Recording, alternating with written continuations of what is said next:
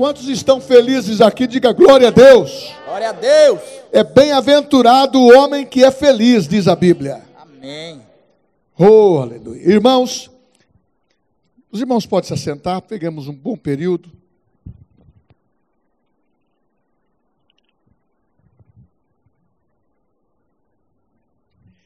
Na realidade, hoje quem deveria estar aqui seria a minha esposa, a Sueli. Eu estou substituindo ela. Não vai ser fácil substituir a minha garota, viu? ela é exigente. Possivelmente ela está me ouvindo. E ela vai me perguntar algumas coisas. Mas eu tenho felicidade de estar aqui e também explicar para vocês. Nós estamos hospedando novamente os professores do REMA, os que vêm. Nós hospedamos a professora que foi embora hoje. E também a nossa vida da igreja, a nossa vida do a Sueli, a sua carga horária de trabalho como como esposa, como diretora da escola, e nós que trabalhamos também na vida secular, e tudo isso faz parte, mas nada nos tira do altar de Deus.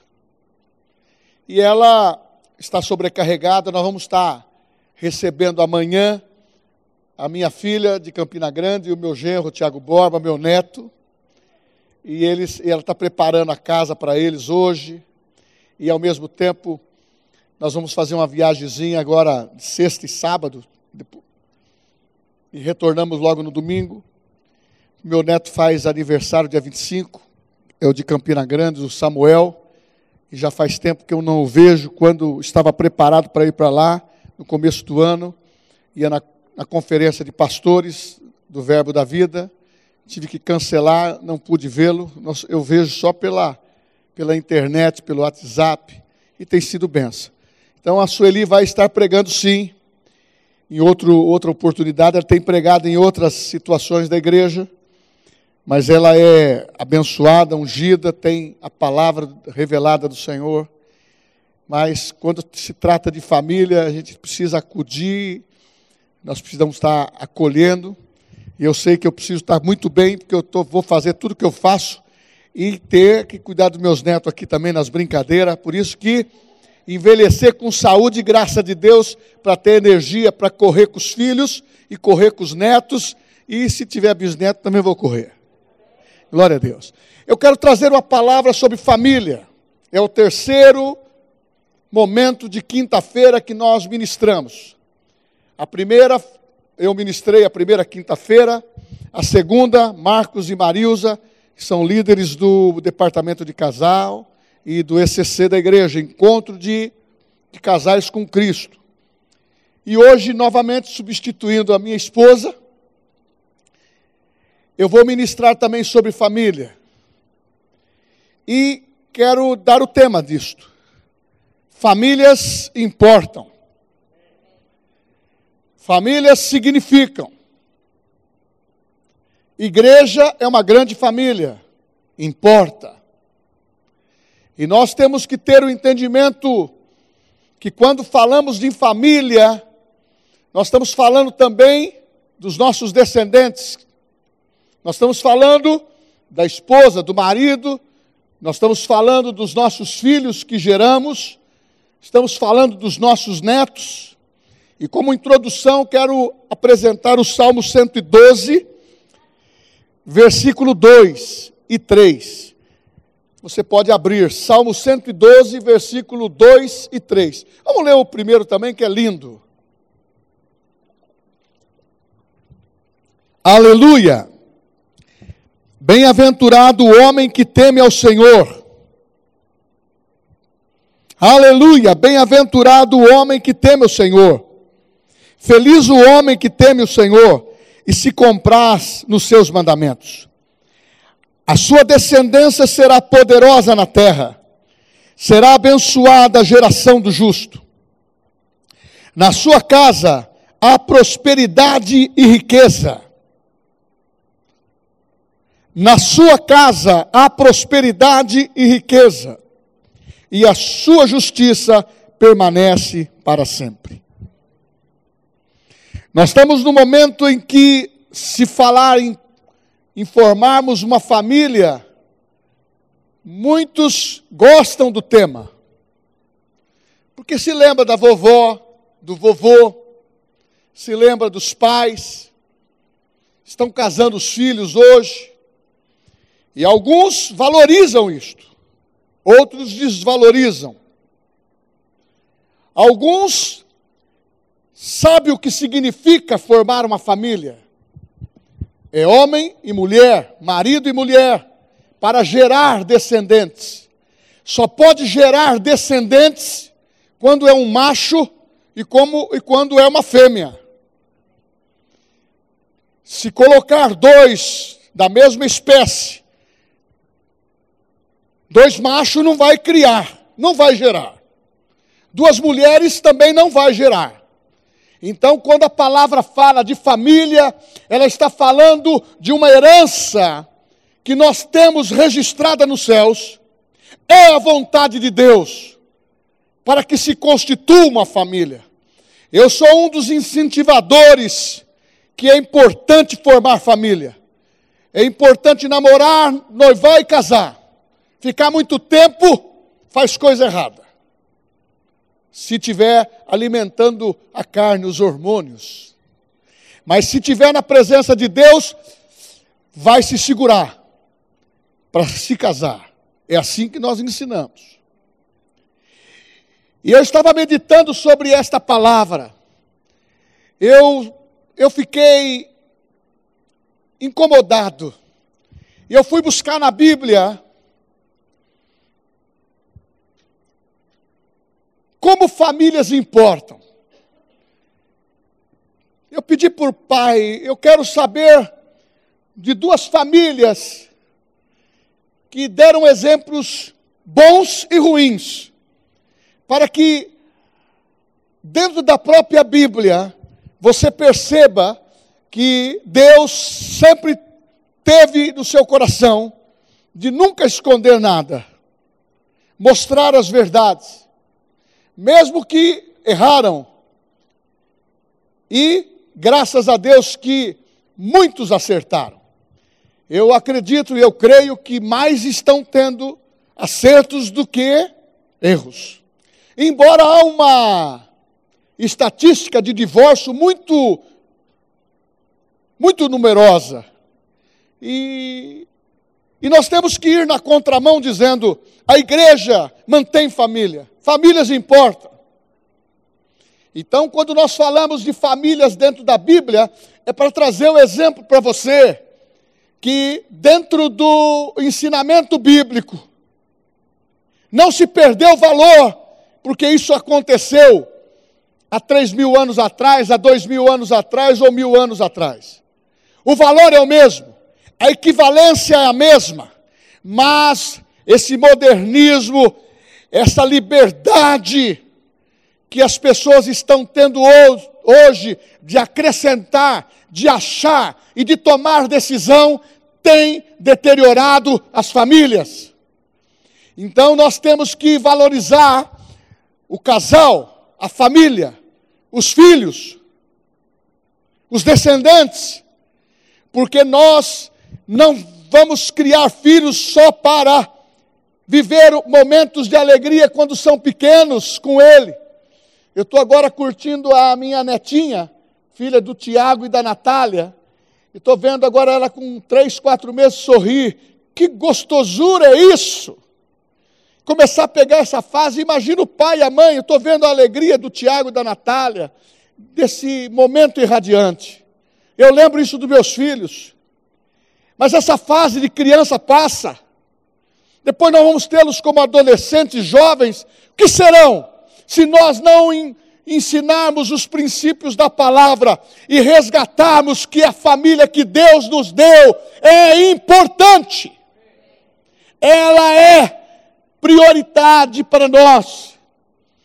E também ela importa, porque se o marido errar, traz consequência para toda a casa. Se a mulher errar, traz consequência para toda a casa. Se o filho errar, traz consequência para toda a casa. E nós muitas vezes ficamos correndo todos os riscos. Eu corro, você corre, tem riscos, riscos que são calculáveis. Mas outros não. Porque a Bíblia fala em Tiago que nós somos tentados pela nossa própria cobiça. É o nosso próprio desejo. Mas eu tenho que ter desejo desse salmo. Bem-aventurado, feliz é o homem. Como nós estamos cantando louvor, essa presença de Deus tão gostosa nessa família cristã que está aqui, aqueles que estão nos lares. Bem-aventurado, porque se compraz nos princípios da palavra do Senhor e também a sua descendência é poderosa na terra. Que maravilhoso ver uma criança sentado perto do papai e da mamãe, mas daqui a alguns anos você tem que ter essa consciência que temos filhos é para lançá-los. Então, tudo que passa dentro da nossa família importa. Tudo que passa dentro da nossa igreja importa, porque são famílias. E eu quero que você comece a entender essa história. E você vai se localizar no livro que eu estou me referindo. Vamos ver se você pega dentro da, da história que eu vou contar. A primeira família é uma família que foi envolvida dentro de um contexto do período do rei Davi.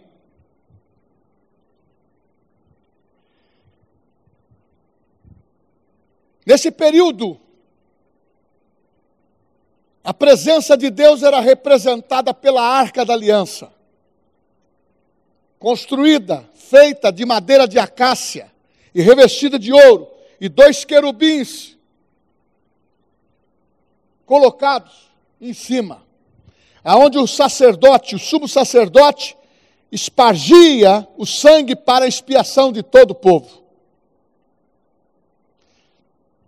Para chegar até lá, tinha o átrio, o lugar santo e o santo do santo. Era no lugar santo que havia uma expiação por ano. Só podia tocar, fazer as coisas para Deus em, em santidade, como representação naquele tempo, era a tribo de Levi. Tudo bem, muitos já conhecem uma parte dessa história, eu não posso aprofundar nela. Chegou o momento que essa arca foi perdida em batalha. Foi levado numa guerra sem a permissão de Deus. Mas quando a arca entrava no cenário de guerra, o povo ficava irradiante de alegria. Cantava, pulava, instrumento. E os inimigos ouviam o povo de Deus cantando, os guerreiros tinham medo. Mas aquele dia foi um dia triste. A arca foi perdida. E deu o nome-se Icabode, Icabô. Foi-se a glória de Israel. Ela foi para os filisteus e com eles ficaram sete meses com a arca. A arca para eles simbolizava o poder de Deus, mas o poder de Deus não manifestava para eles. Porque eles não eram adoradores de Deus. Eles eram adoradores de Astarostes, de Baalins, de Dagon. Essa arca foi levada para o templo de Dagon, um templo pagão. O Deus dele foi cortado a cabeça, caiu diante da arca. Eles tiveram maldição, tiveram doenças, porque eles não eram reverentes. Eles queriam atrofiar e misturar a possibilidade até do Deus fazer algum favor para eles, e misturando o culto, atrofiando a adoração para Deus. Ok.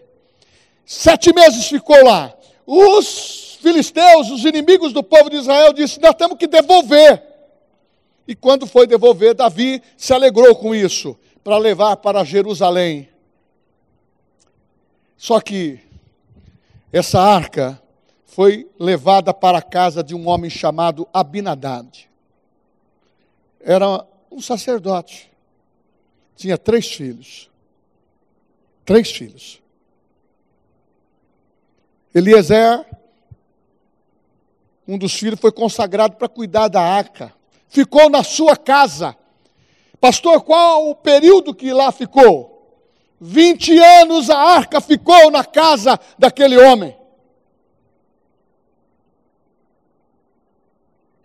Uma arca que simbolizava a presença de Deus para o povo de Israel, aonde irradiava a glória de Deus, aonde se falava no templo, a glória vinha, ou melhor, no tabernáculo, ainda não tinha o templo, nas tendas. Aquele homem chamado Abinadad, com três filhos, 20 anos, o que aconteceu de extraordinário na vida dele? Nada. Nada mudou. É uma família. Para gerar três filhos tinha mulher. O nome não é inserido também. São poucas mulheres que o nome é, é colocado no Velho Testamento.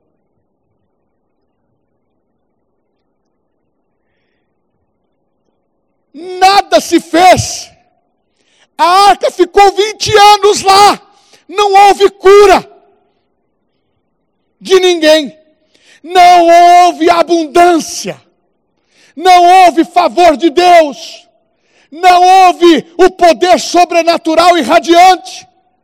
Acredito eu que pelo exemplo negativo, nem arrepiar arrepiava. Sabe por quê? Porque só ter só ter a referência que você reconhece a presença de Deus e não tê-la não desfrutar dela, isso não significa que você vai colher as bênçãos do Senhor. Porque a Bíblia diz: se obedecerdes a minha palavra, se praticardes a minha palavra, se exercer fé, precisa algo de nós. Porque as coisas pequenas eu e você fazemos, mas as coisas grandes quem faz é Deus. Então você precisa ter atitudes. Essa família absolutamente não colheu nada. Nada. 20 anos. Os filhos.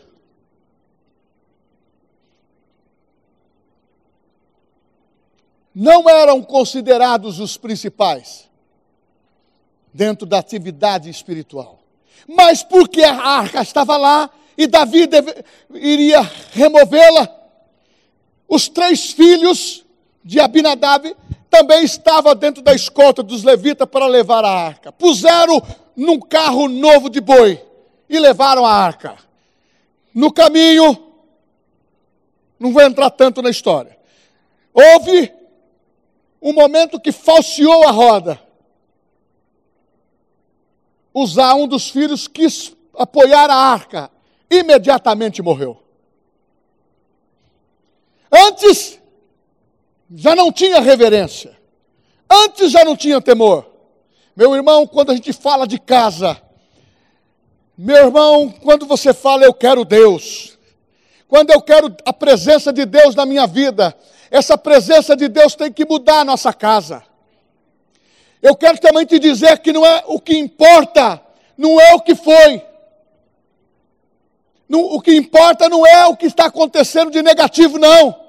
É o que vai ser, é o que vai ser mudado. Importa é a mudança de história. Quando Deus fala com você, você fala: Eu vou mudar a minha família, o meu comportamento. Eu vou dar atenção para a presença de Deus. Ah, mas aquele, aqueles moços pagaram caro com isso, principalmente um dos irmãos. Mas veio Davi, isso está em segundo Samuel capítulo 6. Lá o texto no versículo 9 diz: E Davi se desgostou, se entristeceu, chegou até a dizer: Como virei, a, como virá a mim a presença de Deus, a arca da aliança? Ele ficou com medo. E ele não quis se comprometer naquele momento. Todos ficaram com medo de morrer. 20 anos na casa de alguém que não soube cultuar, que não soube adorar, que não soube exercer o relacionamento com Deus. não teve glória, não teve a presença de Deus. Meu irmão, talvez o sol, ele talvez abria apenas a janela, a arca era de, de ouro, então reluzia o ouro. É a única coisa que ele se agradava.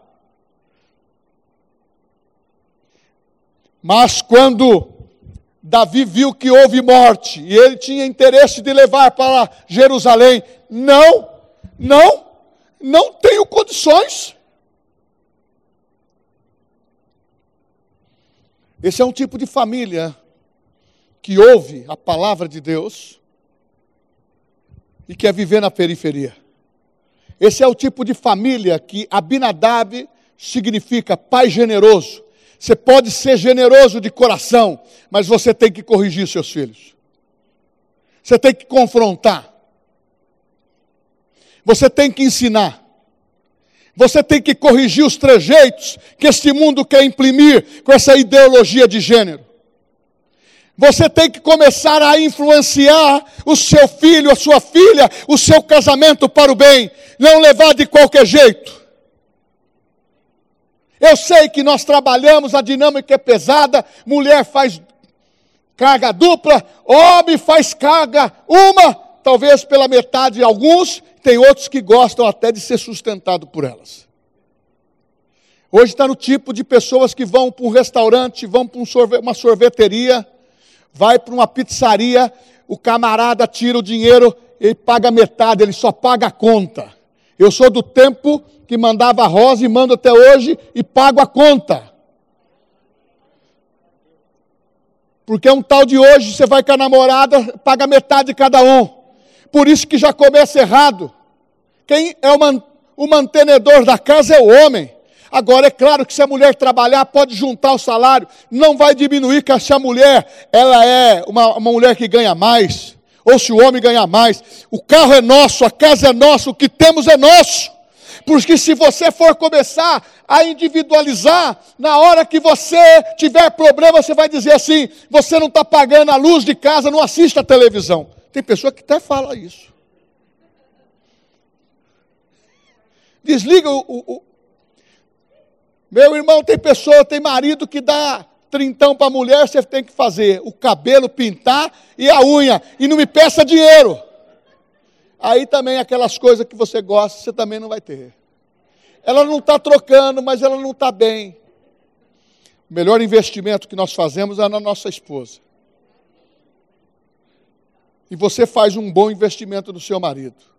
Porque homem satisfeito, homem realizado, ele sai como um gigante para casa forte, ele encara qualquer parada. E quando vê alguma, alguma tentação, fala: Mas não é meu caso, não é meu. Eu tenho o meu produto em casa e é muito valioso. Então, meu irmão, homem satisfeito é família realizada, mulher satisfeita é, é, é família realizada. Voltando, Abinadab, pai generoso, mas teve três filhos e não soube cuidar dele. Até filho moço casado, se precisar de uma palavra do pai, não fique em cima do muro. Dá uma palavra que seja a verdade ou bíblica, principalmente busca uma orientação de Deus. Abinadad, não se fala mais nele. Só que ele teve a arca da, da aliança, ficou 20 anos lá, não fez nada, nada mudou, não mudou. É como muitos vêm na igreja e as coisas não mudam, porque se acostumam com a presença de Deus. A palavra que lê é como se fosse um livro. Ela não está te dando mais o frescor, ela não está dando mais a percepção espiritual, é porque você não está lendo no Espírito Santo, no mesmo Espírito que ela foi inspirada. Porque se você buscar de Deus, Deus falar contigo, Ele vai falar. Não é como o papagaio, eu já contei isso, um periquito. Aí eu vou pegar a caixinha de promessa, tu, põe o dedinho lá e pega o texto. E Judas foi e se enforcou. De jeito nenhum, Deus está falando comigo esse negócio? Vou me enforcar? Meu Deus, isso aí não é de Deus, isso é do demônio. Pega outro o que tens para fazer, faça-o depressa. Meu Deus, que é isso? A Bíblia falando um negócio desse para mim? Não, essa caixinha de promessa está errada. esse, esse periquito tava, ele tá, é do diabo. Mas vou pegar um periquitinho agora que é de Deus. Vais tu e faço o mesmo. É o que está na Bíblia. Se você tira um, um, texto fora do contexto, você cria pretexto. Você cria confusão. É que muitos fazem sobre família. Eu acho, eu posso. Eu conheço pessoas que muitas vezes ele, ele fala de Deus, mas dentro da casa dele ele leva os altares de tudo que não pode fazer.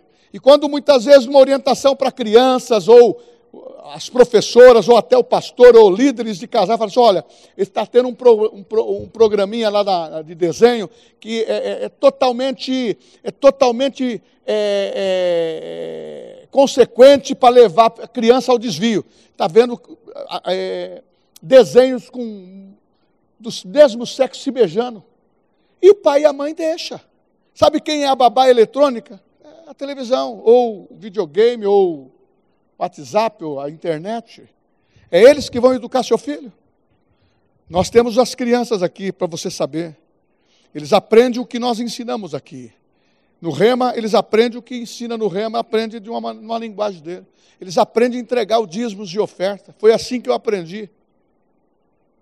E uma das coisas que você tem que entender, se a presença de Deus está na tua vida, está dentro da tua casa, você vai mudar de vida. Ah, meu irmão, eu não sirvo um Deus que não é de, de resultado.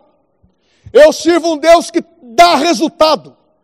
Eu sirvo um Deus que muda, porque eu tenho visto o Evangelho curar eu tenho visto a palavra curar, eu tenho visto a palavra transformar vida, eu tenho visto pessoas deixar esse culto místico que você sabe o nome, que nós não podemos falar mais, só de vez em quando, porque é acepção, que a gente respeita, mas são deuses estranhos, e que muitas vezes encosta falando da Bíblia.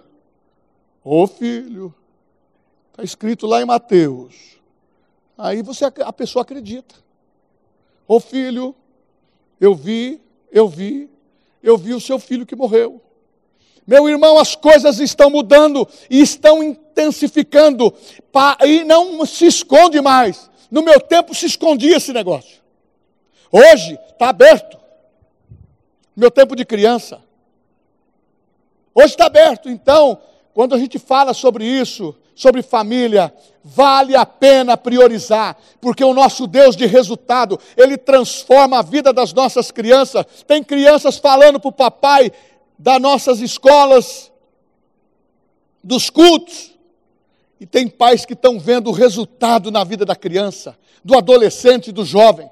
É claro que tem muitos que estão desviando, é porque são pais generosos como Abinadab, aceita tudo que o filho faz que a filha faz. Eu pergunto para você, com todo respeito: quem manda na sua casa? É você ou é seu filho? É você ou é sua filha? Você acha que está certo o namorado vir dormir no quarto da filha e ficar ali? E o papai e a mamãe concordar e usar uma, a seguinte expressão que eu já ouvi: é melhor eles fazerem sexo aqui no quarto do que no motel, que no motel é perigoso. Irmãos, nós estamos na, no momento em tomamos, devemos tomar cuidado, para nossa mente não cauterizar com coisas erradas. Porque se você começa a enxergar as coisas erradas, aquela, aquela ótica de ver aquela pessoa abraçada se beijando, aí você fala assim: puxa vida, bacana, hein? Que coisa nojenta. Aí depois passa um dia, você vê de novo passa de um mês, você vê de novo. Você vai acostumando com a visão. E você vai conseguindo concordar com as coisas. Claro que nós somos generosos, ninguém é lançado fora, porque diz a Bíblia: todo aquele que vem a mim, ninguém é lançado fora. Eu não vi na Bíblia ninguém que veio a Jesus e não foi transformado. Eu tenho visto, meu irmão, tenho visto viciado e entorpecente ser transformado. Tenho visto pessoas que estavam vivendo na prostituição sendo transformado. Tenho visto pessoas que entraram num conceito errado de casamento, largando tudo e voltando para a vida normal, para onde está Deus. Eu quero Deus. Esse homem não quis. Agora tem uma outra família. Davi teve medo, não quis. Eu não posso. Todo mundo, você que é o valentão, você pode? Não posso. Eu tenho outras coisas para fazer, eu não vou fazer isso, eu não vou levar a arca. Morreu o cara aí, como que eu vou fazer? Eletrocutado. Mas a Bíblia diz que apareceu um homem chamado Obed-Edom, o Geteu. Este homem apareceu e disse: Eu quero a presença de Deus. Geteu, ele era, não foi coincidência, providência, ele era da cidade aonde nasceu Golias. Será que isso não traz uma lembrança para Davi? Você venceu o gigante, e agora vê um Deus dando oportunidade. Agora você está vendo alguém recebendo uma oportunidade como família, dizendo: Eu quero esse Deus, eu quero esse Deus, eu quero esse Deus. E ele abraçou isto, Obed-Edom, que significa servo, adorador. Eu quero esta bênção que esta família perdeu. Não quis. Vou abrir um parênteses aqui. Países comunistas, na época Rússia, tinha uma, tem uma missão até hoje, que é Cristo nos países comunistas da época. O irmão André, hoje está velhinho, com oitenta e tantos anos, quase 90. Ele conta que num período que prendia presos políticos e presos cristãos, como prende em vários outros países, chegou o dia D. Eu vou dar oportunidade para os políticos, presos políticos e quem era cristão também. Se você negar o que você fez, politicamente e aderir, e você passar a ser uma outra pessoa, você vai voltar para casa. Você é cristão, se você negar a Jesus, vai voltar para casa. E puseram eles num pelotão de fuzilamento.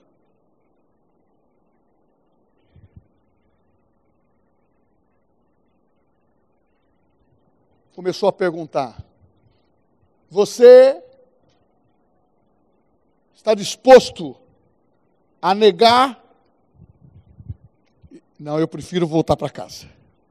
E assim foi acontecendo. Mas no final da fila tinha uma pessoa que, quando foi perguntado para ele, ele disse: Eu não nego meu Jesus, eu morro por ele. Meu irmão, eu acredito como verdade nessa história quando todo o pelotão estava vendo isso para depois proceder com a matança. Tinha um comandante lá, eu não sei a patente dele. Ele veio até essa pessoa e disse: Você escolheu bem, mas teve um outro que negou. E ele chegou perto do outro que negou. Ele olhou para ele e falou assim: Eu quero tomar o teu lugar, porque eu vi cair uma coroa da tua cabeça, eu quero ela. Foi o que aconteceu com Obededon. Abinadad, descendente natural das coisas e espiritual, não deu valor para a presença de Deus, mas Obed-Edom deu. E a Bíblia diz que este homem Geteu, que veio da cidade onde nasceu Golias, aonde Davi venceu a parada. Meu irmão, aquele homem, a Bíblia diz que ele se apresentou e disse: Eu quero essa arca na minha casa. Eu quero, a eu quero essa presença irradiante de Deus. A Bíblia fala em 2 Samuel capítulo 6, você vai olhar 10 e 11. E este homem prosperou. A arca de Deus permaneceu três meses na casa dele. Não foi 20 anos, foi 90 dias. E diz a Bíblia que ele prosperou. Os filhos foram abençoados.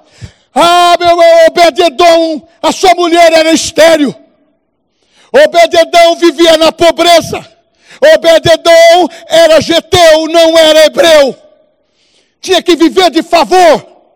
Mas quando ele aceitou a presença de Deus, a sua família mudou. A palavra diz que os nossos descendentes são abençoados. Aonde tinha esterilidade, a mulher dele fecundou, gerou sete filhos. Oh, glória a Deus! porque aonde tem a presença de Deus, o poder acontece. Ah, meu irmão, a Bíblia fala que ele gerou descendentes, homens honrados, valentes de Davi. Este homem era porteiro da casa do Senhor. Os seus descendentes, quem não tinha nada, era estéreo. A Bíblia fala que foi acrescentado entre filhos, netos, 72 seres humanos que receberam a palavra de Deus. Ah, meu irmão, a primeira família não valorizou a presença de Deus, mas a segunda, ela foi agraciada pela unção de Deus importa a família, importa a igreja, porque a igreja é o lugar que abriga a família e a família valoriza os princípios da palavra. Igreja forte é família forte, família forte é igreja forte, é onde sem ter medo, sem ter nenhum momento de desprazer, é você levantar a bandeira e dizer para o filho: Filho, olha para o papai, ele ama a sua mãe. Mãe, olha para a filha e fala: Eu amo seu pai. Casamento é bom. Um dos conselhos que eu dou para você: não brigue na frente dos seus filhos. Se tiver que. Casamento tem essas divergências de ideia. Tem hora que a mulher quer imperar, tem hora que o homem quer imperar. Parece que um vai sair perdendo. Mas quando há o entendimento, você não perde, você cede. E quando um cede, a harmonia volta. E quem está errado se arrepende. Vem o amor, vem a paz. Isso não diminui a mulher, nem diminui o homem. Mas é claro que tem esse ajuste. A Bíblia fala que ferro com ferro se afia. É necessário. Mas, se você, homem, passar a entender que a tua história não deu certo até agora, isso é coisa passada, ela pode dar certo a partir de hoje, porque uma nova história Ele tem para nós. É um novo momento Ele tem para nós. É o nome de Jesus que faz a mudança porque Jesus apareceu no seu ministério iniciando num casamento e lá não deram nenhuma oportunidade para ele. Você pode ter Jesus, mas se você não tiver a sua presença, os seus ensinamentos, não vai acontecer nada. Mas quando começou a ter problema lá, agora acabou o vinho. Acabou o vinho. Quando você reconhece a autoridade, ah, ele é tão especial que ele diz: o que, que vocês precisam? Está escrito lá, João capítulo 2: Sem mim nada podeis fazer. Se Jesus não estiver reinando na tua casa, só estiver lá para ilustrar o móvel, vai acontecer igual o Jonadab. Só vai ilustrar e embelezar a casa é aquele texto que sai na porta. Eu e a minha casa serviremos ao Senhor. Fechou a porta, eu e a minha casa brigamos muito bem. Aí vê, quando o inimigo estiver à porta, eu não vou perdoar. Não perdoa nem a mulher, nem o marido, nem os filhos. Não é a aparência que muda, é a essência, é a presença de Deus. Tragam as talhas, os potes, cabiam, diz os estudiosos, de 60 a, a 70 litros. Coloca água. E ele transformou a água em vinho. Porque sem a presença de Deus, nada podeis fazer. Antes não ia acontecer nada.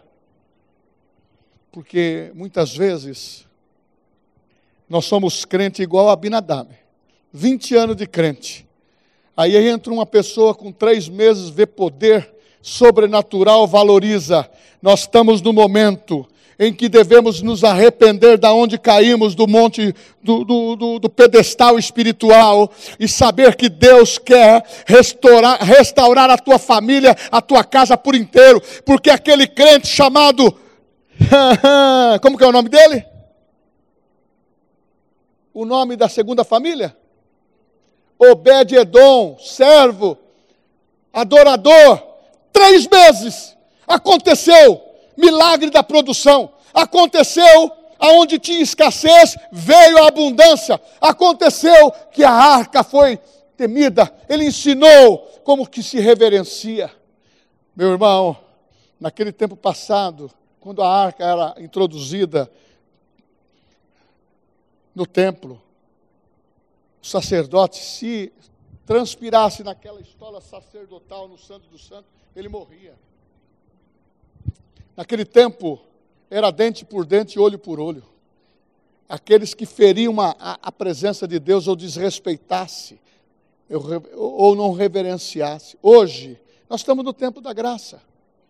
Graça é misericórdia, graça é bondade, graça é favor.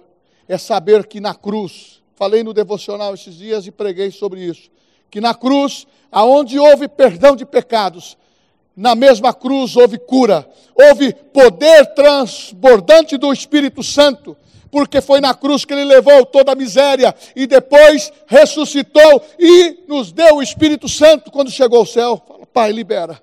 Liberou. Muitas vezes você tem capacidade de crer que ele perdoou seu pecado. Por que, que você não tem capacidade de crer que ele transforma o teu casamento, a tua família, os teus negócios? que Ele cura você. Que Ele pode fazer tantas coisas que você tem condições de mensurar. Porque a nossa fé é mensurável. Tem fé pequena e tem fé grande. A família que não ora, que não valoriza a presença de Deus, a sua fé é pequena. A família que,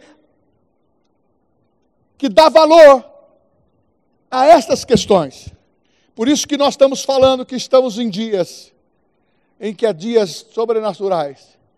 Estes sinais seguirão aqueles que creem. Em meu nome, poderoso esse nome, ah, meu irmão, nós precisamos eletrizar dentro da nossa família e dentro da família da igreja, que aonde nós sentarmos, aonde senta um crente, é um crente batizado no Espírito Santo, é um crente que fala em línguas, é um crente que sabe valorizar o poder da presença de Deus. Hoje não é uma caixa, hoje não é uma caixa, embora é, muito significado na Bíblia quando nós lemos: hoje você é a caixa, é, hoje você é o templo do Espírito Santo, é uma nova revelação, é uma nova criação transformada por Deus, e você precisa entender que o teu tempo é hoje. É hoje que você diz eu mudo, é hoje que você diz eu importo com a minha família, eu não quero perdê-la, eu quero valorizá-la, eu quero repassar o que eu sou. Mesmo como pastor, eu falo para meus filhos: não copie nada de errado meu. Avalie aonde acertamos que serviu para ti. E faça o certo. E as coisas têm que cada, cada vez melhorar, porque a nossa descendência será poderosa na terra. Ah, o maior valor que eu tenho, meu irmão, é ver meus descendentes pregando o Evangelho. Não é o tutu, é o Evangelho porque isso ninguém pode tirar deles, nem de mim, nem de você. Sabe por quê? O poder que está em você, ele foi colocado pelo Espírito Santo, porque ele acredita em você. Porque quando você pediu perdão, ele diz: ela é novinha, ele é novinho, é novinho por dentro, é novinho por fora, e tem a unção, e pode viver uma vida irradiante. Aonde você anda, é um poder circulante de Deus, é correntes elétricas que estão passando. Por isso que nós temos que se alegrar na presença de Deus.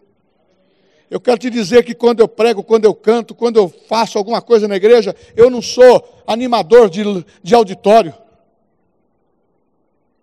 Ah, eu gosto tanto de cantar no banheiro, em casa, no carro. na igreja. Sabe por quê?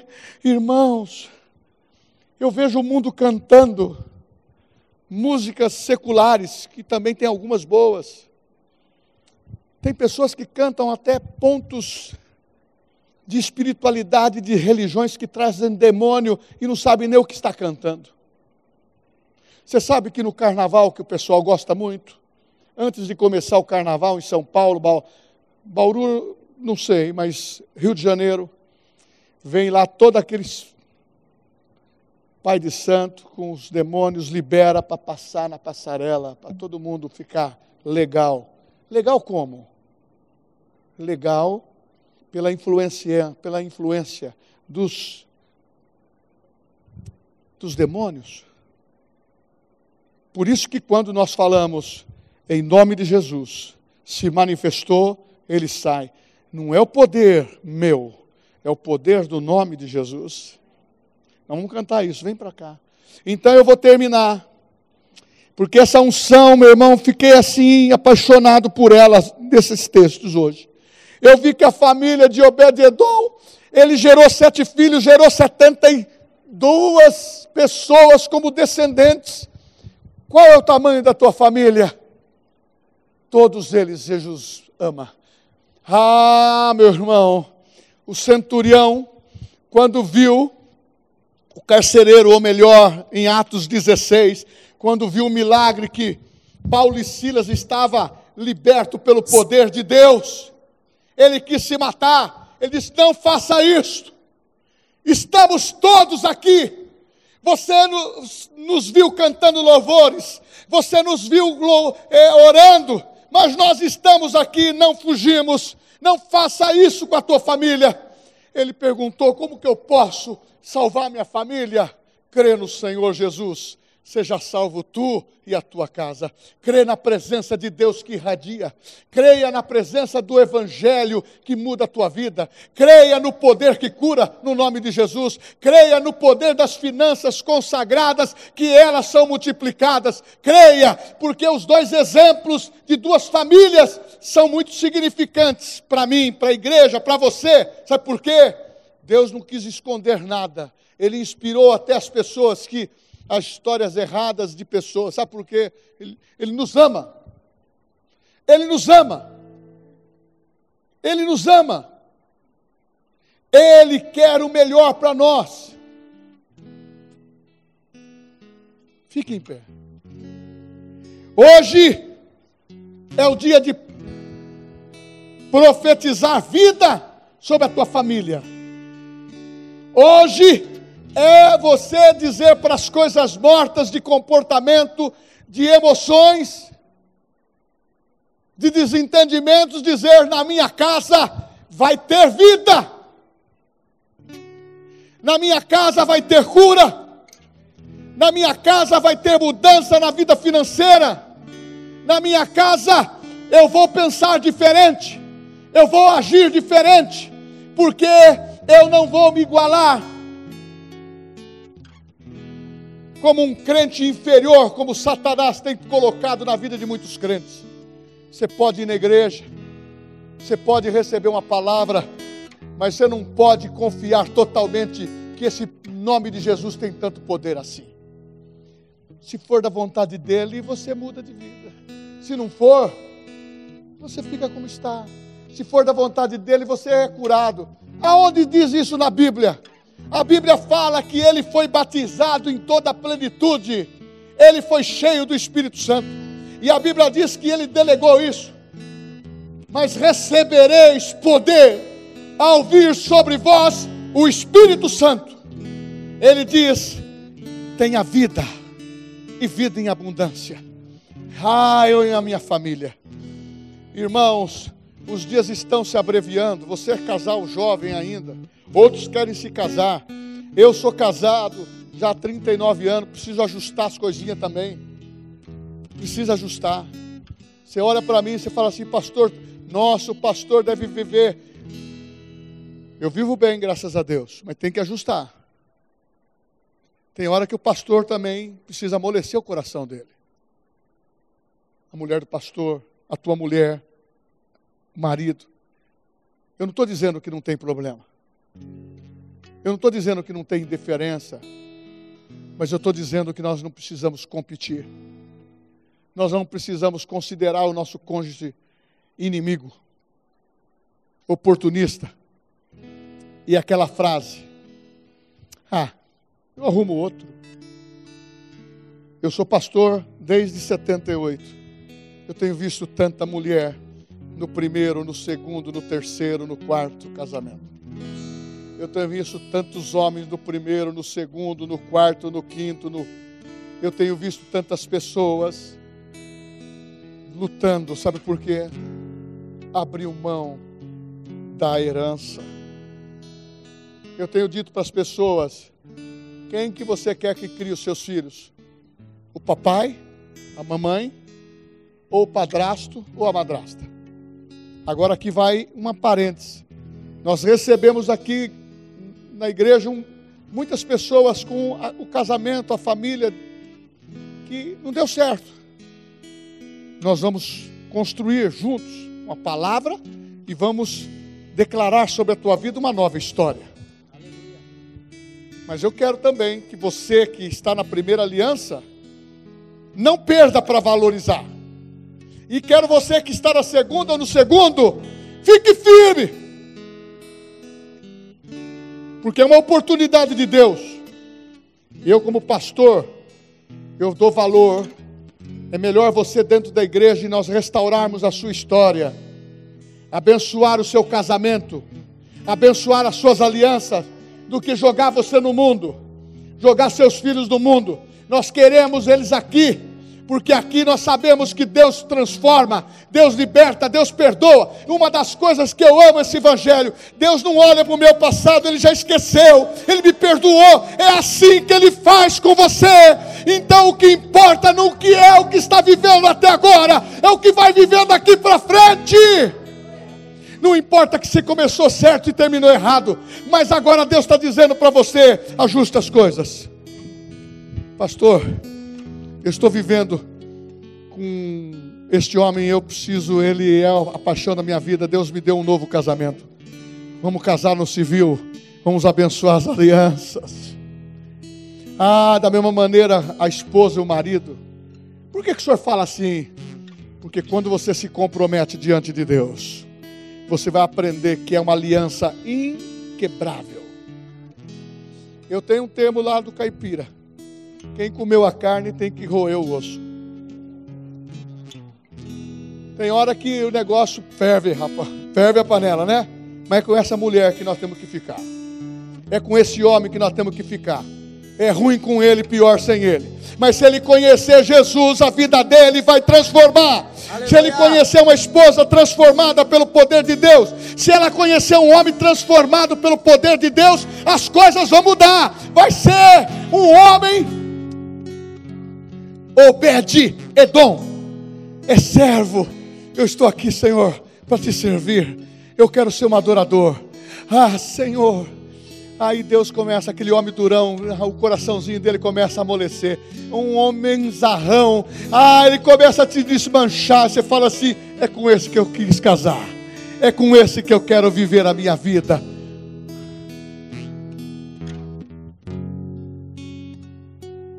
Feche seus olhos.